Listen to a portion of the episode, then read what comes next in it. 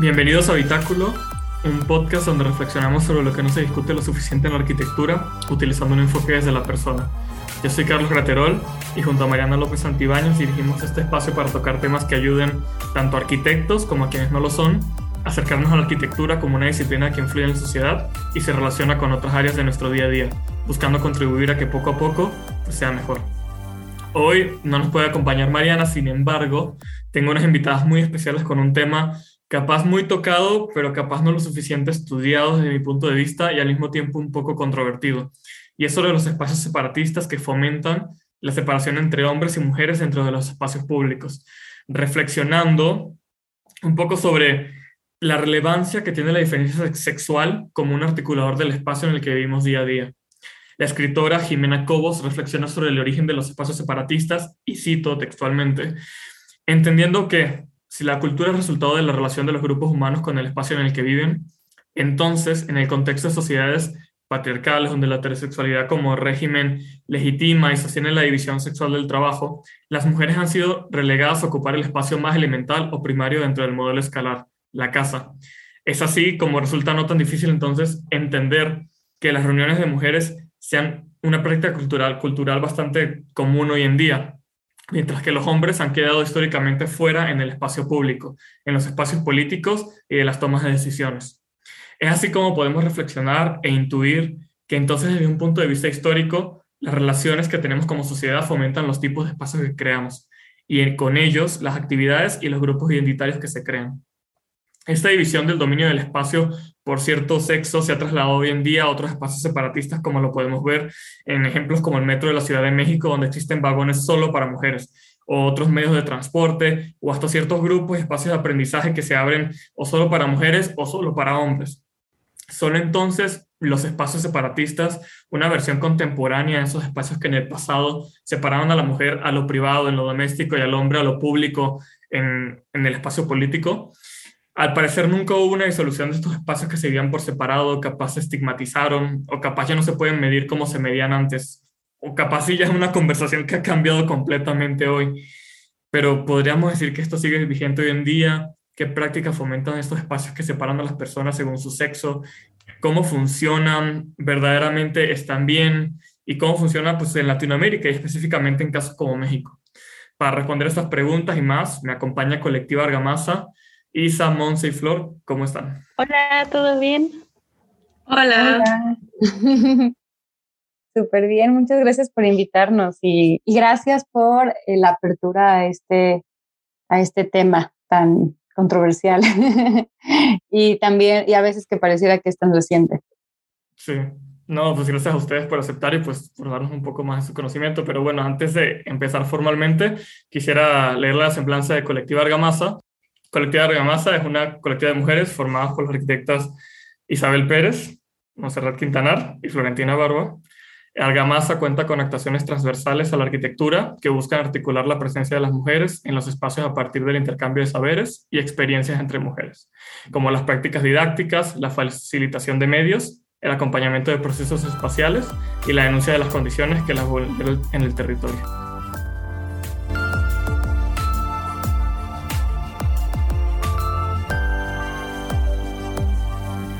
Y para empezar un poco con este tema y con todo lo que vamos a hablar, quisiera empezar preguntándoles un poco de quiénes son y de dónde nace como su preocupación de implementar en su trabajo este tema del género. Eh, hola, yo soy Flor. Bueno, mi nombre completo es Florentina y soy, soy de la Ciudad de México, arquitecta de la UNAM, pero la inquietud surge a partir de los últimos semestres en cuando empecé este, a especializarme y a estudiar más los espacios sustentables, eh, tecnologías de aplicación con tierra y pues sí, en general arquitectura vernácula y cómo se transformaba en la realidad. Entonces, más bien como que ahí se fue combinando un poco la inquietud porque pues en primer, en primer lugar, pues son técnicas que no ves hasta que sales al campo prácticamente o la ves como en libros muy viejos y ya una vez en campo, pues te das cuenta como que muchas de las cosas de la universidad pues no funcionan como no las intentaron enseñar. Y eso ya un poco tratando de desarrollarme y sobrevivir en el campo de la arquitectura laboral, viendo el golpe al salir de la universidad. Y pues obviamente se reforzó mucho más en cuanto a, conocí primero a, a Isa y luego eh, conocí a Monse y pues ya de ahí nos dimos cuenta que nuestras inquietudes eran muy similares en cuanto a el campo laboral, cómo vivíamos los espacios, cómo habíamos aprendido la arquitectura, porque pues sí, nos enseñan como a que nuestra misión como arquitectos es crear espacios habitables, pero pues habitables para quién o habitables según quién. Entonces pues ahí fue que empezamos a compartir nuestras inquietudes para ir tomando acciones. Yo soy Montserrat Quintanar, yo soy de Pachuca. Em, actualmente, yo creo que mi, mi actuación y mis intereses se han situado en intersecciones y yo creo que más o menos las tres nos, nos ubicamos en algún lugar como medio tangencial a eso, que son como lugares no, no tan tradicionales de la arquitectura. Entonces mis intereses están como entre la investigación y el arte y pues productos editoriales, he trabajado mucho con productos editoriales y creo que como a partir de todo este percurso, no solamente como de nuestra formación, yo diría que nuestra vida misma, ¿no? Porque el haber nacido mujeres nos da veintitantos años de experiencia de siendo mujeres, entonces también como viviendo las pues las opresiones que implica eh, ser mujeres en, en, México al menos, en nuestro contexto. Yo creo que, bueno, por un lado eso, y eh, yo conozco a Isabel de, de, la universidad, somos amigas de la universidad, entonces, eh, de hecho, es, es, algo muy curioso porque ella comenzó a hablarme porque yo estaba leyendo un libro de Simón de Beauvoir, entonces eso le pareció interesante y me, me yo me acuerdo mucho de eso y dije, esta persona tiene que ser mi amiga. Eh, wow. Y, y, bueno, yo creo que a partir de ahí ya empezaba como a nacer en, en nosotras algún tipo de inquietud para criticar eh, pues, al patriarcado, tal vez. Eh, digo, al final, pues nuestro, nuestro percurso entendiendo de, qué, de qué va, de qué van todas estas opresiones, de qué va el, el patriarcado y también pues eh, articularnos desde el feminismo, incluso el llamarnos feministas, eh, pues ha sido todo un proceso, pero creo que, creo que al final, pues al estar también dentro de este gremio que está dominado por hombres y a pesar de que digan que pues existe la presencia de mujeres, eh, y, bueno, y, que de hecho sí existe, eh, pues al final sigue siendo mínima y, la, y las desigualdades pues, están al día, ¿no? Eh, creo que básicamente. Claro. ¿Tú, Isa? ¡Wow! ¡Qué bonitas descripciones de mis compañeras! parece, que, parece que tenemos un, una colectiva. parece que tenemos un equipo. ¡Ay, no! ¡Qué bonito! Estoy muy feliz.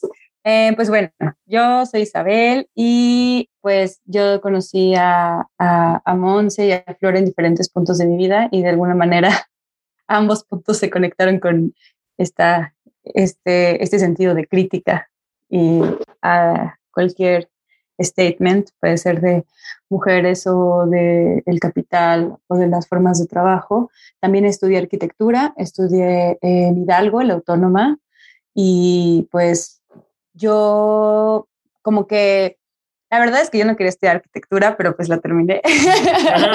Pues y, y, este, y siempre quise ser escritora.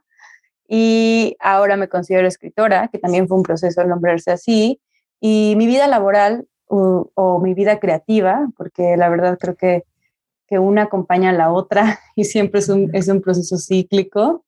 Em, se ha orientado a la comunicación, a la escritura y afortunadamente desde el 2018 más activamente hacia las mujeres. Cuando creo que todas tenemos un momento, bueno, las que estamos eh, interesadas en, el feminismo y el trabajo con mujeres, tenemos un momento en el que nos hacen clic y como diría la segunda ola feminista, lo, hacemos político lo personal.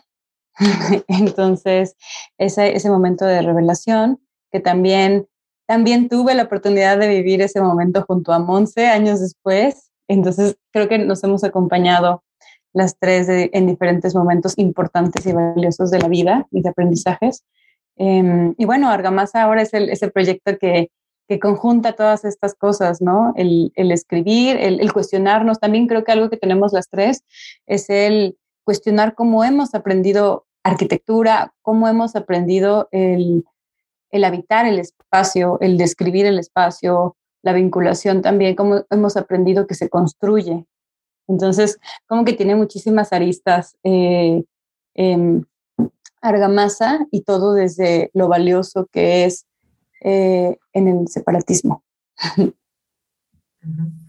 Qué, qué, qué interesante y qué, pues la verdad que afortunadas más bien también diría yo, ¿no? O sea, como que afortunadas de haberse encontrado en el camino, porque creo que también, o sea, encontrar unas personas que tengan como sus mismos intereses este, en la vida, pues creo que es muy sumamente valioso más en este tipo de temas y que lo hayan formado en un proyecto, pues me parece la verdad sumamente hermoso.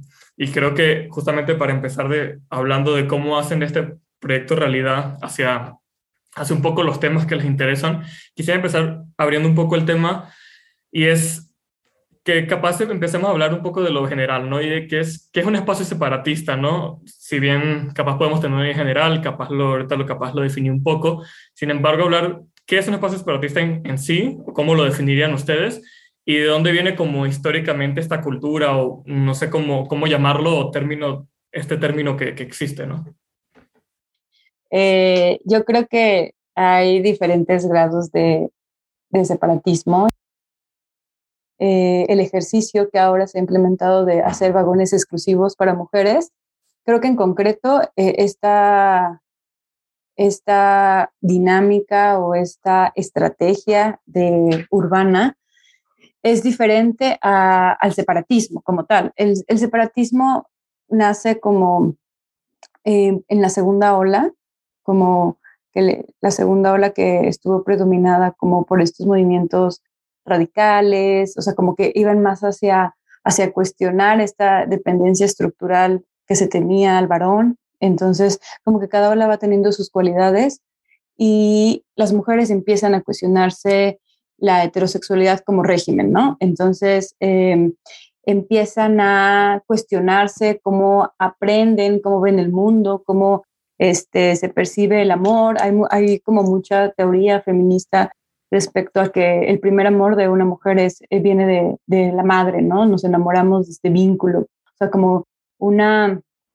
que es un vínculo que, que no se deshace jamás, ¿no? Una nunca deja de ser hija y de sentir amor por su madre, pero que el patriarcado se encarga de ocultar eso, ¿no? Y entonces como que dentro del patriarcado, eh, nosotras nacemos dependiendo eh, o creyendo que, que dependemos del hombre y también está como esta esta otra corriente, por ejemplo, en el psicoanálisis, eh, Freud dice que, que, las mujeres estamos castradas, ¿no? que estamos desde el nacimiento condenadas a depender de, de un hombre, que los hombres pueden pensar en, en, lo intelectual, los hombres pueden gobernar, los hombres pueden eh, construir y las mujeres estamos eh, casi, casi que biológicamente condenadas a depender emocionalmente, que nuestro máximo hit sea enamorarnos de un hombre. Y bueno, esto por supuesto que el feminismo hace resistencia a esto en muchísimos niveles, con esto del separatismo, y hay diferentes grados, empiezan a surgir, o sea, hay también hay una rama del, feminismo que son las lesbofeministas, quienes han aportado como muchos cuestionamientos al respecto.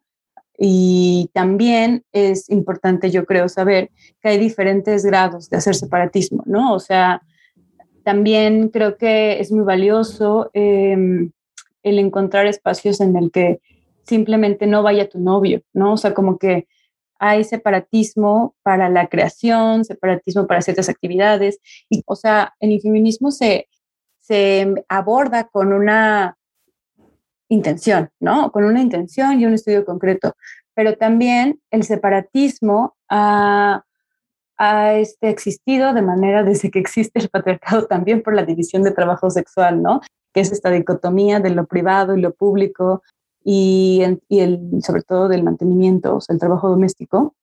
Eh, esta separación ha hecho que también desde hace muchísimos años las mujeres se reúnan para hacer ciertas actividades, ¿no? Está el chisme, están los, los eh, ay, perdón, estoy pensando en lavanderías, pero los, espacios comunitarios para hacer diferentes trabajos domésticos, pero... Eh, y em, esos ya per se, desde hace muchísimo tiempo, son espacios separatistas, ¿no? Solamente que con el feminismo y, en, particularmente hablando de México en el siglo XX, con otras intenciones políticas, eh, hablando como postura política desde el defender una ideología y hacer contracultura a algo. Y, em, y bueno, yo creo, a mi parecer, em, el feminismo ha trascendido y ha, tenido como ha ganado algunas batallas, que por ejemplo consideraría que una de ellas ha sido que, no sé, que la ONU reconozca eh, la no discriminación o busque la implementación de igualdad o paridad de género y demás.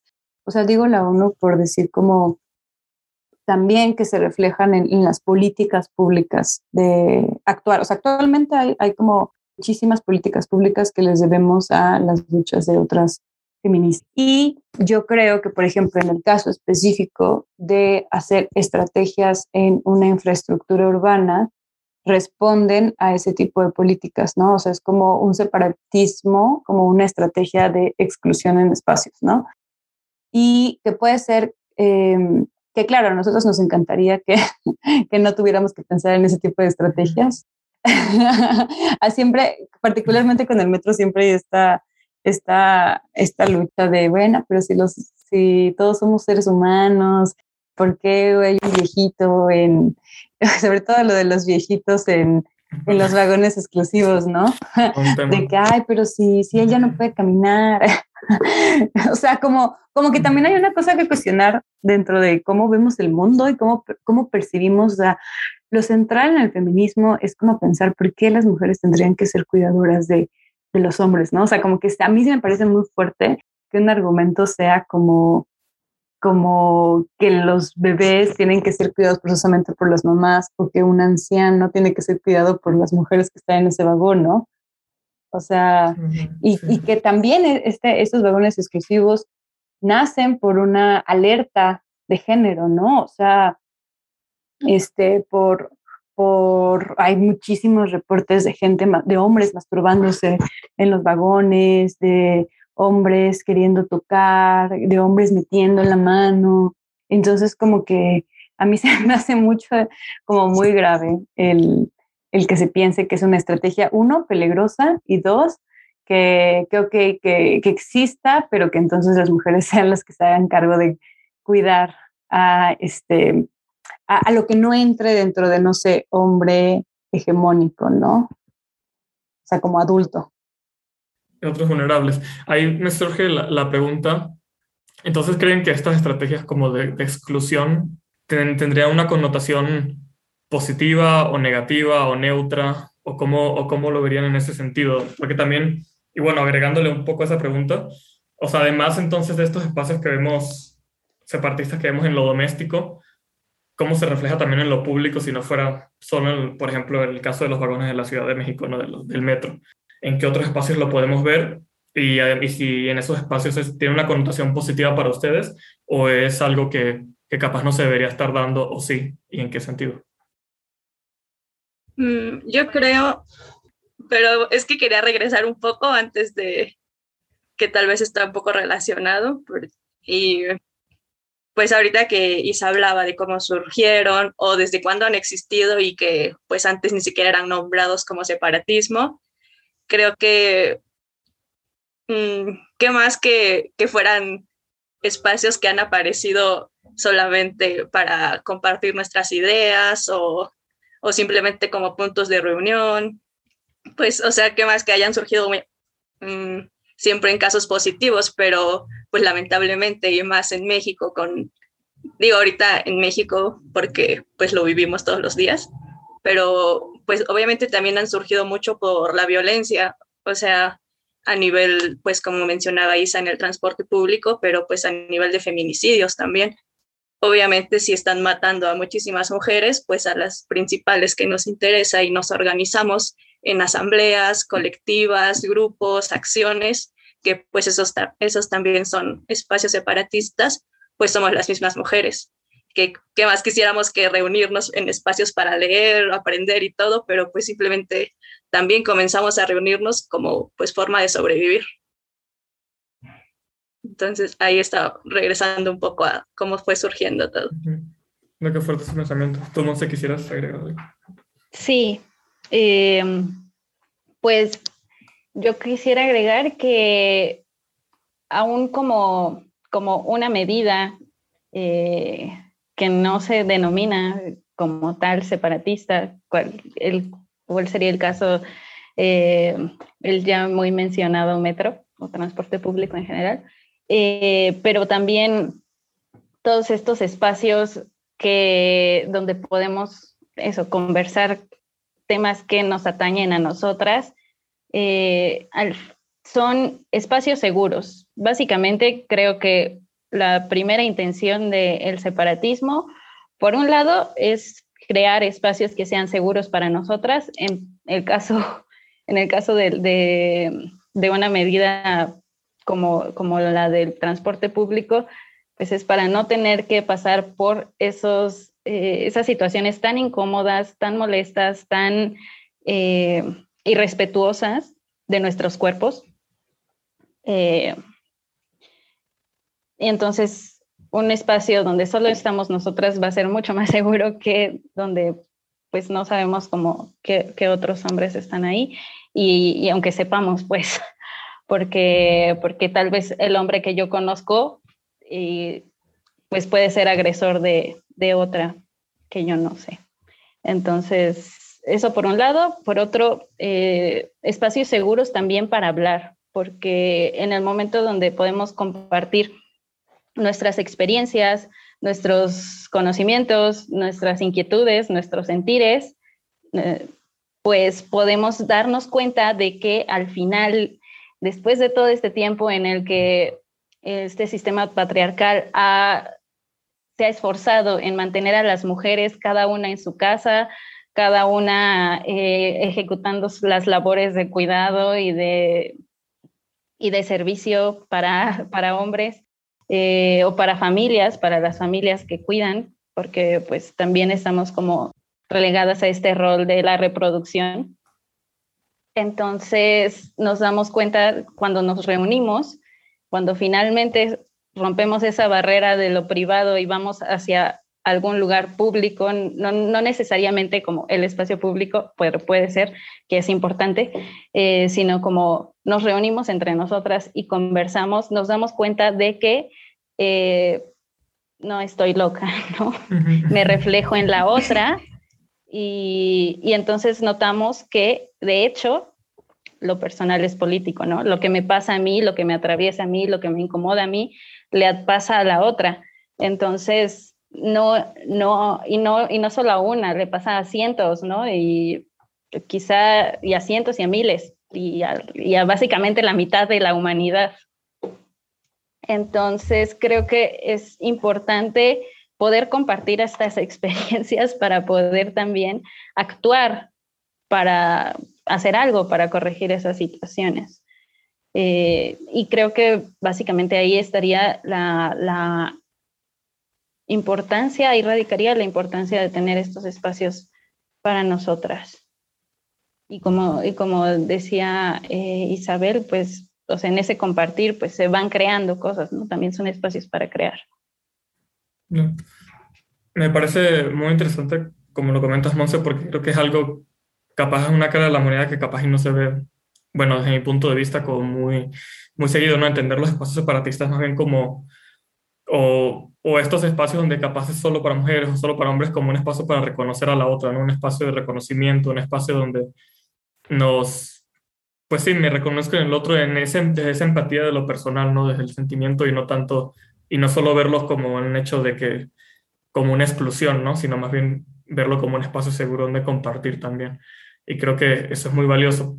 Y, desde, y, y de ahí como que quisiera este, apuntar mi siguiente pregunta, y es de, de si creen entonces, nada más como que quiero aclarar eso también, creo que para mí, para quien nos escucha, de entonces creen que estos espacios sobre todo se dan por, por las dinámicas sociales que hemos vivido más que por ciertas diferencias que nos hacen capaz ser hombre o ser mujer. No sé si me voy a entender. O sea, estos espacios creen que entonces son consecuencia de una dinámica más que de, de ciertas características capaz, no sé, las mujeres tendrán ciertas características que, que por eso capaz están más seguras en ciertos espacios o, creen que es, es, simplemente por las dinámicas que hemos llevado históricamente. Eh, yo creo que existe una diferencia, en, o sea, actualmente en la, en la, que vemos el mundo los hombres y, la, y, las mujeres, o sea, no solo de ver el mundo, sino de existir, ¿no? Eh, al final, como, como también dice nuestra amiga en común, Simón de Beauvoir, de Monsigna, nuestra referencia en común, un, no se nace siendo mujer, pero se deviene mujer, ¿no? O sea, entonces, sí, es, es algo que yo creo, sí, sí hay una diferencia. ¿Y creían que esa diferencia trae, genera riquezas también este, dentro de los espacios que vivimos y en nuestras dinámicas sociales?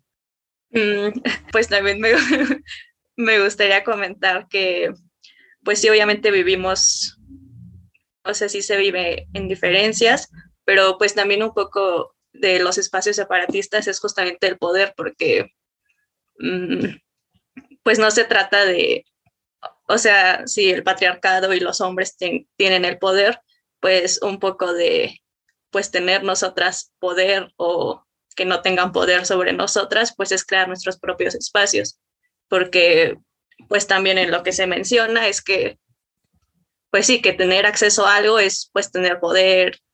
Y entonces si nos organizamos nosotras y pues creamos espacios como nosotras queramos, eh, dejando entrar a quienes nosotras queramos, pues ya es como que nosotras lo estamos, pues sí, manejando.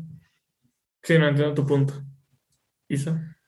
Yo nada más quiero eh, hacer una acotación de que, siguiendo lo de Flore, de que igual creo que, que, el mundo per se ya está hecho separatista para los hombres. o, sea, o sea, creo que no, no considero que sea una, una especie de competencia de, bueno, y ahora quién estira más esto, sino más bien como verlo como pequeños encuentros, espacios seguros, espacios de crecimiento, de creación para o de adquisición de otras dinámicas de poder entre mujeres. O sea, como que creo que más bien la problemática sería verlo como un fin último, como un fin último, como decir, ah, bueno, no sé, 10 espacios separatistas solucionarían X problema, o, o sea, creo que que, que, no sería la intención verlo de esa manera, ¿no? De esa, de esa manera un poco mmm, capacitista o como hacia forzosamente llegar a una, a una conclusión. Porque aparte el patriarcado pues tiene muchísimo, muchísimo tiempo, ¿no? O sea, y por más que hayan 10 colectivas similares a Argamasa en el resto de la República, O sea, es como, es todo el mundo, ¿no? Versus, o sea, ni siquiera, ni siquiera habría comparación. Y eso contando que las mujeres somos más de la mitad de la población. Qué fuerte. ¿Considerarían que, que prácticamente todos los espacios son, son dominados por, pues, por el hombre o por el varón? O sea, sí, sí, me asienten todas aquí. Sí. Sí, porque pues son espacios que están dentro del patriarcado. Al menos diría que todos los espacios que son hegemónicos, que son dominantes, que porque al final, o sea, todas las, todas las instituciones, este, vamos así, el Estado, eh, la academia, la familia, al final todas las instituciones, así como se replican las mismas dinámicas y que eh, una ayuda a perpetuar la continuación de la otra para sostener un sistema, creo que en todas ellas el patrón se repite. Y, el patrón es esa, son esas relaciones de poder, y, donde, donde un sujeto está dominando a otro u otra en este caso, ¿no? Eh, y, que, y que se dan a nivel de, de, en niveles así materiales, pero también abstractos, ¿no? De cómo eh, se nos ha impuesto pues un pensamiento dicotómico, donde dicotómico y que aparte es jerárquico. Entonces, lo, masculino siempre apremia lo femenino, lo, el pensamiento sobre el sentimiento, sobre la emoción. Eh, en este caso, el, conocimiento tradicional sobre, perdón, por debajo del conocimiento académico y validado por las instituciones, ¿no? Y pues, es eso. Eh, creo que ahí es donde radica. Claro, y, y ahora entonces me, me entró un poco la duda, bueno, antes de, de, llegar un poco a esa duda, quisiera saber, entonces entrando más como a su, su trabajo en sí, ¿cómo lo fomentan ustedes en su colectivo? A que haya este tipo de espacios, este tipo de espacios seguros para mujeres, cómo lo, lo realizan de su trabajo o cómo quisieran realizarlo, o cómo quisieran verlo en la sociedad. Bueno, nos pusiste muchas escalas. Voy a contestar algunas. Así, en la sociedad y en el mundo. Corto, mediano y largo plazo. Pero largo plazo, sí. en el mundo ideal. no, pero eh, está muy interesante porque de hecho em, yo creo que sí, o sea, no estoy segura, no, no, vamos a hablar de un hubiera. Yo creo que es un contexto muy diferente, sobre todo para la, para la arquitectura. Eh, que exista argamasa eh, desde 2021 a en pandemia, ¿saben? O sea, después de estas últimas protestas que fueron más visibles y mediáticas, eh, si, si, lo hubiéramos hecho en 2018, la verdad, o 2016. Yo la, verdad es que por mucho tiempo creí que arquitectura o, o, o disciplinas afines a arquitectura em, jamás tendrían este tipo de, de ideas, ¿no? Porque creo que a mi parecer arquitectura es un es un es una disciplina muy patriarcal, ¿no? a veces la verdad es que a veces tengo tengo esta broma de que bueno, para que para que deje de funcionar bajo este orden jerárquico y patriarcal, la arquitectura tendría que volver a nacer. tendría que volver a existir, pero pero no yo yo creo que afortunadamente estamos montados en, montadas en una ola que, que ha permeado a muchas disciplinas, afortunadamente a la arquitectura y a mujeres afines a ella. Estamos también, a mí me parece, en un periodo mucho de la interdisciplina y, y de la multidisciplina.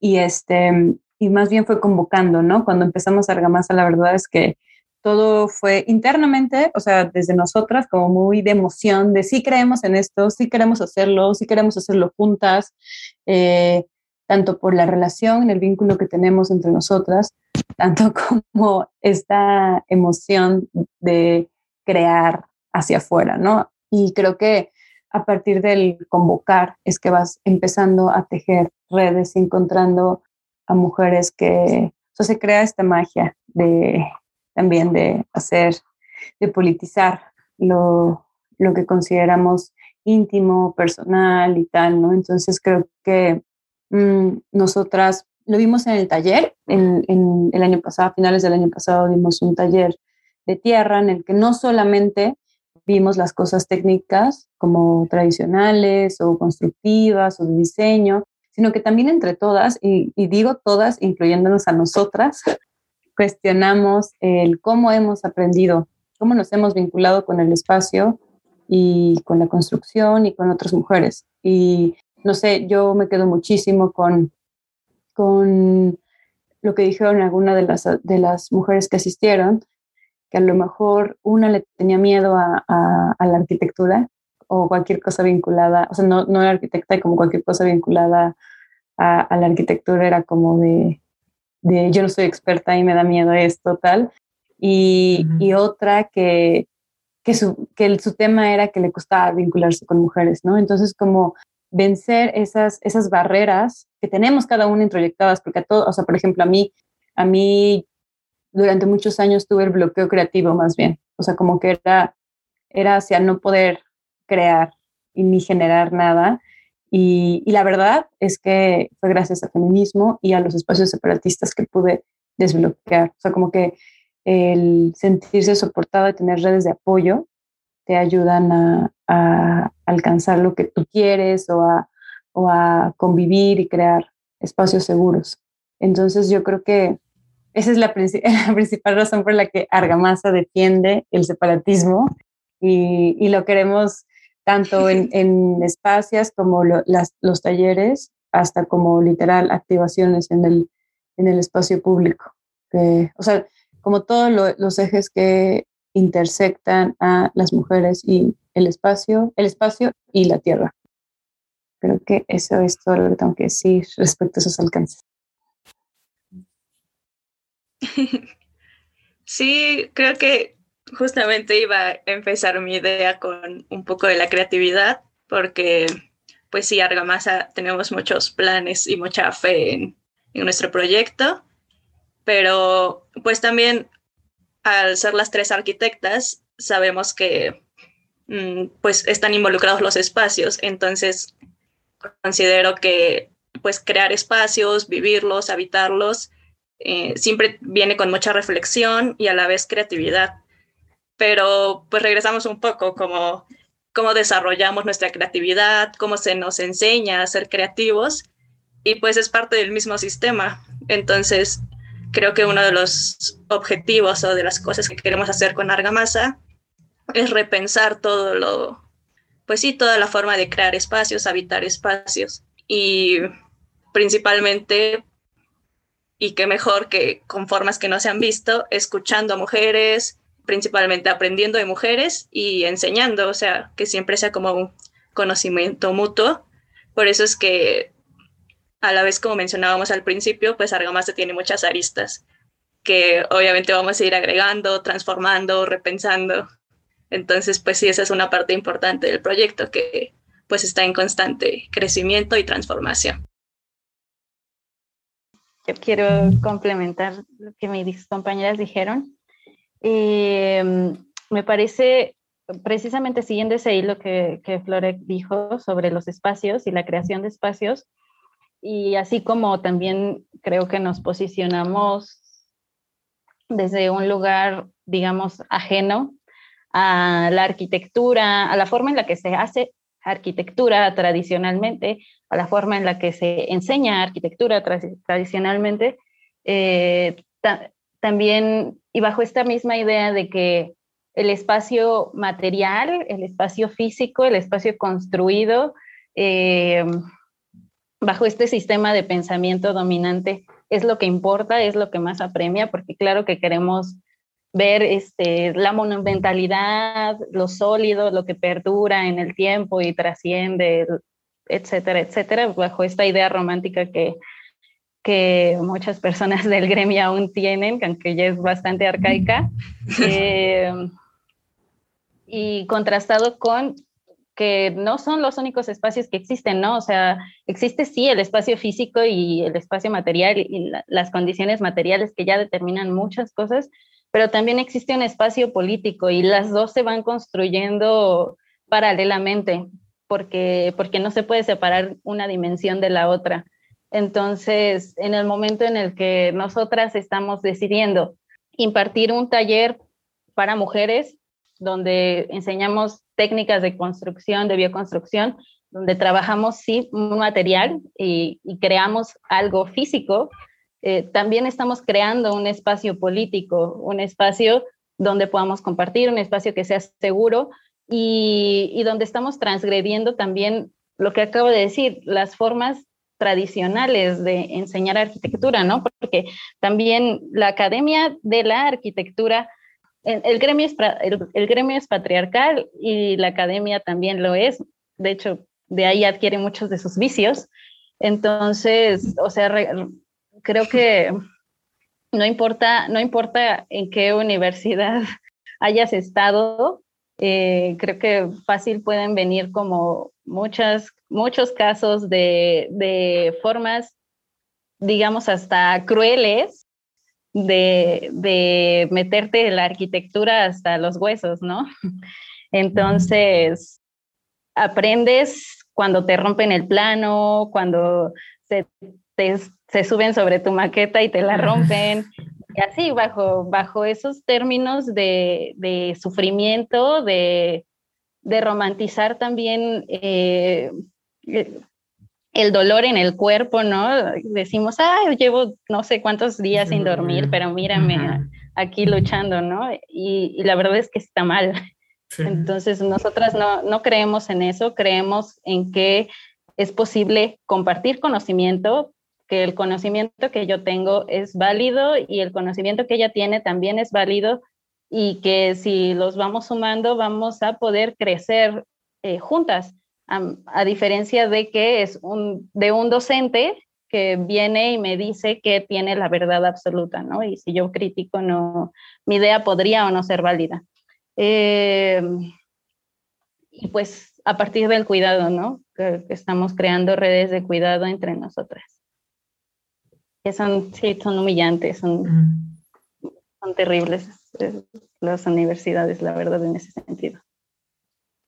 Justamente, bueno, yo un poco, pues habiendo cursado la universidad en la UNAM, obviamente con estas políticas de la crueldad, como lo, lo nombran Isa y Monse, eh, pues también me siento muy orgullosa que de, del movimiento y el paro que, que fue hace poco en CEU, porque pues la UNAM tiene como fama de, de sí tener organizaciones, movimientos estudiantiles, y por ejemplo cuando yo era estudiante, pues estaba un poco fuerte el movimiento de los 43 desaparecidos, pero ahorita pues sí veo con mucha admiración cómo se han organizado las alumnas.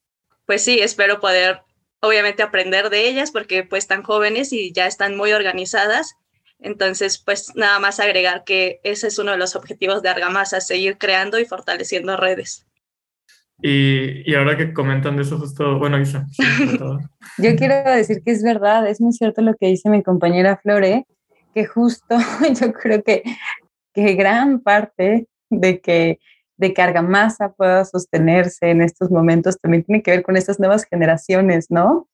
Que, que bueno, yo soy parte del equipo de comunicación de la facultad y, y, creo, me da esta, esta impresión que muchísimas, o sea, como que son, fueron tantas alumnas que dijeron, esto está mal por esto, y tantas mujeres mayores o docentes externas que dijeron, oye, a mí también me pasó esto, y después como que haces esta reflexión, esta conexión de, eso no estuvo bien, ¿no?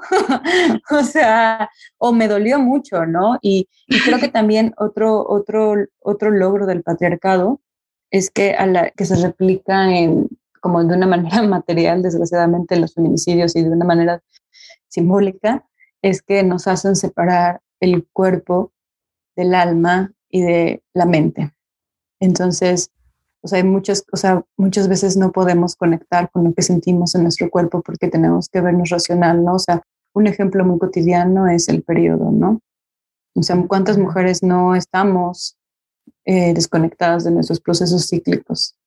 Porque no nos regimos con con, un, con, un, con nuestro cuerpo. O sea, el tiempo no se mide con nuestro cuerpo, se mide por algo preestablecido, ¿no? Por la humanidad, por lo, por lo racional. Entonces, estoy muy, muy orgullosa de, de estas generaciones y de todas las mujeres que están haciendo posible que existan estos cuestionamientos y esta apropiación de espacios, porque siempre también hay que recordar que nada de esto es como que nos lo hayan regalado, ¿no? o sea, lo, que, lo que es para los hombres existir, para las mujeres significa una lucha aguerrida por una voz y un espacio. Qué fuerte. Justo, bueno, ahorita como que quería, como para ir cerrando también preguntarles, como que me, quedo también muy preocupado, ¿no? También con todos estos temas que comentan. Con el pendiente. Este, además de reflexionando, o sea, con el pendiente, eh, obviamente muy, pues sí, muy esperanzado y muy feliz por todo esto que comentan con su trabajo de cómo fomentan para que hay, haga un cambio, ¿no? Como que hay un cambio y generar estos espacios seguros.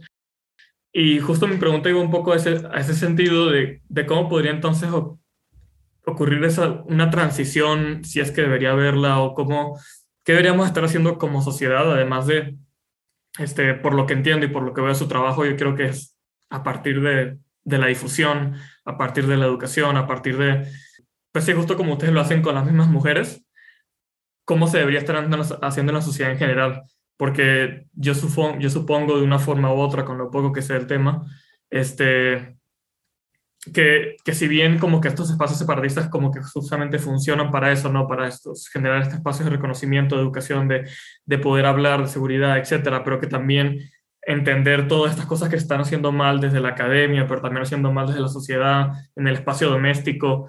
Este, yo supongo que sí tienen sus pros, ¿no? Como todo, por todo lo que han comentado de, de, de cómo funcionan estos espacios, este, que ustedes son pro de estos espacios separatistas, pero cómo hacer esa transición en, en, capaz en esos espacios que capaz no deberían ser separatistas, no sé, igual en lo doméstico, igual en la academia, este, cómo, no sé, cómo, cómo solucionar. Obviamente sé que esto es como algo muy idealista, ¿no? Porque pues obviamente una solución pues específica no hay, pero ¿qué creen que debería estar pasando como en la sociedad en general? Este, y si hay un grupo en, en particular, este, para cambiar este tipo de cosas? Pues la verdad sí es una situación muy idealista, pero, pero pues a mí únicamente me gustaría decir, pues como sociedad, que pues no sé, al ser espacios separatistas, yo creo que pues muchas veces los mismos hombres son los que más los han rechazado. Entonces, pues ya no les estamos pidiendo pidiendo que nos dé un espacio, o sea, los estamos creando nosotras, entonces, pues únicamente no les queda más que, pues nada, no meterse, no juzgarlos, no criticarlos, no sabotearlos. Entonces, pues nada, ni siquiera estamos pidiendo sus espacios, ya estamos creando los nuestros. Entonces, creo que en general como sociedad con eso es un buen inicio.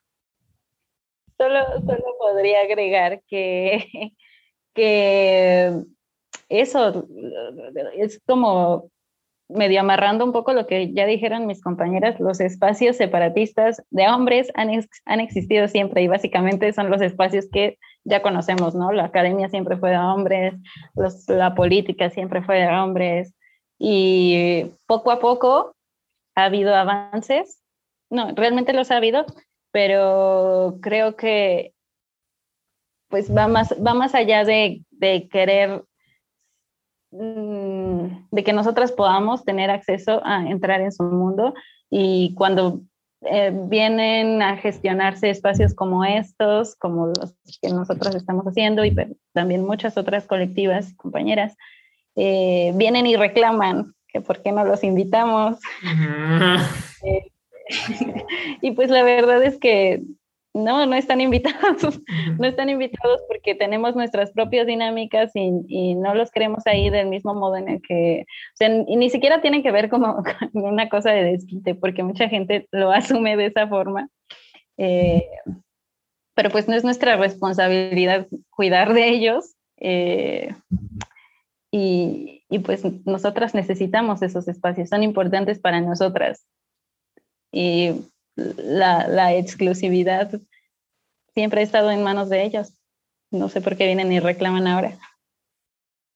Yo creo que, que más que pensar en cómo crear una sociedad, o sea, como que mujeres, cómo podrían, cómo se, con sus estrategias se podría solucionar esta sociedad en la que siempre han estado en desventaja, yo creo que, que la mirada está más hacia hacia, hacia nosotras, ¿no? O sea, y también, eh, en, también de parte de, de, los hombres, el entender que los espacios separatistas no son un, espacio discriminatorio, ¿no? También nos pasó cuando convocamos muchísimos hombres, nos, nos, nos preguntaron que cuándo íbamos a hacer un taller mixto, que por qué era mixto. Incluso, incluso hubo el caso que a una chica por, por compartir información le, le, reclamaron, ¿no? Que por qué se inscribía a ese tipo de, de, eventos discriminatorios y pues claro que, que nosotras contestamos porque, porque existen los espacios separatistas. Em, porque, ¿Por qué no es un espacio discriminatorio? Porque hay una, una desigualdad y más que desigualdad, una violencia estructural, ¿no? No, es que seamos las mujeres un grupo privilegiado. Imagínense, o sea, que las mujeres, que somos más de la mitad de la población, eh, sufrimos de esta, de esta violencia estructural. Entonces, más bien, justo como dijo hace rato Florentina muy bien, las mujeres sobrevivimos. O sea, eso es algo muy, muy fuerte de entender, que las mujeres siempre buscamos la manera de sobrevivir en el mundo. O sea, una de las principales es a través de la familia, ¿no? O sea, a través del matrimonio, a través de muchísimas, o sea, muchísimas cosas. O sea, cada, cada reto, o sea, cada día es un reto de supervivencia para nosotras.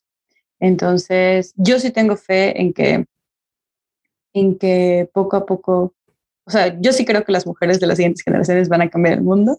Aún no estoy, muy segura de cómo, pero tengo depositada todas, toda mi fe y será un, por lo menos yo considero desde Argamasa y a título personal como Isabel que me será un gusto acompañarles. Yo solamente agregaría que creo que son precisamente acciones así como esta, como pequeñas, igual y, es muy difícil medir el alcance de, o el impacto de las acciones que tenemos a, estas alturas, pero creo que a partir de la micropolítica podemos como abrir fisuras en este sistema que es como tan sólido, tan grande, que se muestra como acabado y, y al final creo que sumando esas acciones sí podemos hacer alguna diferencia y pues crear un mundo más menos hostil para nosotras, al menos.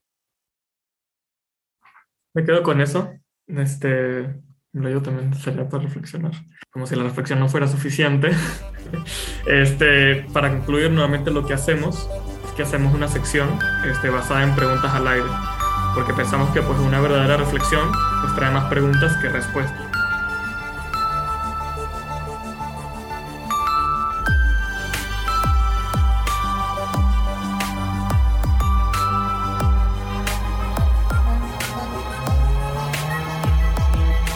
A mí me gustaría saber, o mi pregunta iría hacia el futuro, o sea, como que, como, ¿cómo se vería la arquitectura diseñada por mujeres em, con redes de apoyo alrededor? O sea, ¿cómo sería este, este círculo completo, ¿no? De, no solamente mujeres arquitectas o que, o que, o que crean espacios y construyen, sino como este círculo de que haya salido un proyecto de una red, ¿no? O sea, eh, comunitaria. O sea, como que mi pregunta es como si se podrá eh, generar en unos años esos, o cómo serían esos espacios, cómo serían esos espacios eh, colectivos para mujeres, diseñados para mujeres, y cómo se percibiría la arquitectura después de que hayan, o sea, como ya en un contexto en el que hayan muchos, muchos espacios para mujeres. Mm, yo estoy pensando, Climón se quiere empezar. Pues me la dejas difícil, también estaba pensando, pero aquí improviso. Ah. Em, por un lado, creo que ese dejaría el cuestionamiento de pensar quiénes son las mujeres que hacen posible o han hecho posible la vida que tenemos. Em, y nombrarlas, porque es importante. No solo, y me, refiero como tanto a, nuestra vida personal, íntima y privada, como las, las las mujeres que hacen posible que yo pueda vestir, calzar, eh, comer, de dónde vienen las cosas que consumo. Eh, y por otro lado también la que me ha permitido pues estar en este lugar, ¿no? Eh, tener, tener acceso a internet, este, tener acceso al voto, poder, poder expresarme. Pues, ¿quiénes son las mujeres arquitectas y no arquitectas, las que no han tenido un título universitario o cuyo nombre quizá nunca trascendió en, en, los libros, pero entender que, que, las mujeres siempre hemos existido en el campo. Eh, pues creo que yo me iría a reflexionar un poco a, a, a, escalas más chicas y más que en el futuro, como pues en el presente. Bueno, que tal vez el granito de arena que estamos poniendo ahorita lo veamos muy a futuro o ya no lo veamos, esperemos los, lo vean las nuevas generaciones. Pero aquí en el presente y un poco nombrando nuestro taller nuevamente y enfocado a la arquitectura, yo invitaría a reflexionar, eh, además de cómo pensamos los espacios, cómo se construyen los espacios, porque otra parte muy importante pues que hemos aprendido por años es pues a construir, hablando de materiales, eh, sistemas constructivos. Entonces, pues no sé, a mí me gustaría que en el presente todo eso se cuestionara, porque pues la mayoría de, de técnicas obviamente son pesadas, con herramientas diseñadas por hombres para los hombres. Entonces mi reflexión sería esa, ¿cómo serían herramientas diseñadas por mujeres para que mujeres construyeran? Eh, si serían sistemas más livianos o sistemas más resistentes. Esa sería mi reflexión. Perfecto. Nos quedamos con esas preguntas y, y pues nada, creo que acabado, creo que la verdad me quedo con muchos temas que pensar y con los que, las preguntas que dejan. Pero para acabar, pues bueno, como siempre, agradecer a Rafael Romo pues, por la música de, de nuestro podcast y pues por supuesto a, a Isa, a Monse, a Flor, pues de Colectiva Argamasa por regalarnos su tiempo para hacer esta conversación. De verdad, creo que ha sido muy valioso y espero que le podamos dejar, aunque sea un granito o una espinita a alguien que nos esté escuchando. Muchas gracias de verdad por, por aceptar la invitación y estar aquí con, pues, con nosotros, ¿no? Gracias por invitarnos. Sí, gracias a ti también y a Mariana. No, Sobre todo, pues además de la invitación, obviamente que esta vez nos tocó a nosotras, pero pues creo que siempre es importante eh, reflexionar, bueno, que su proyecto va un poco a los temas de los que no se habla tanto en la arquitectura. Entonces, pues también muchas gracias por crear estos espacios. Claro que sí, no, gracias a ustedes. Pero bueno, por último, pues pueden encontrarnos en, como habitáculo.podcast en Instagram y Facebook y visitar nuestro blog en habitáculo.net. Si les gustó este episodio, pues compártanlo, coméntenos. Eh, y bueno, no sé si quieren dejar sus redes de Colectiva Argamasa donde nos podemos encontrar. Algo de publicidad. en, Instagram estamos como colectiva-argamasa y en, en Twitter, son las únicas redes que tenemos, estamos como guion bajo argamasa. Por cierto, hablando de comerciales, estamos estamos reeditando el, el fanzine que, que, realizamos para las, para las chicas que se inscribieron al, al, taller y esperamos pronto poder compartirles, compartirles cuando ya esté terminado para, para que lo tengan y, y podamos seguir dialogando alrededor de la construcción y el espacio. Pues bueno, muchísimas gracias otra vez y nos vemos en el próximo episodio. Hasta luego. Gracias.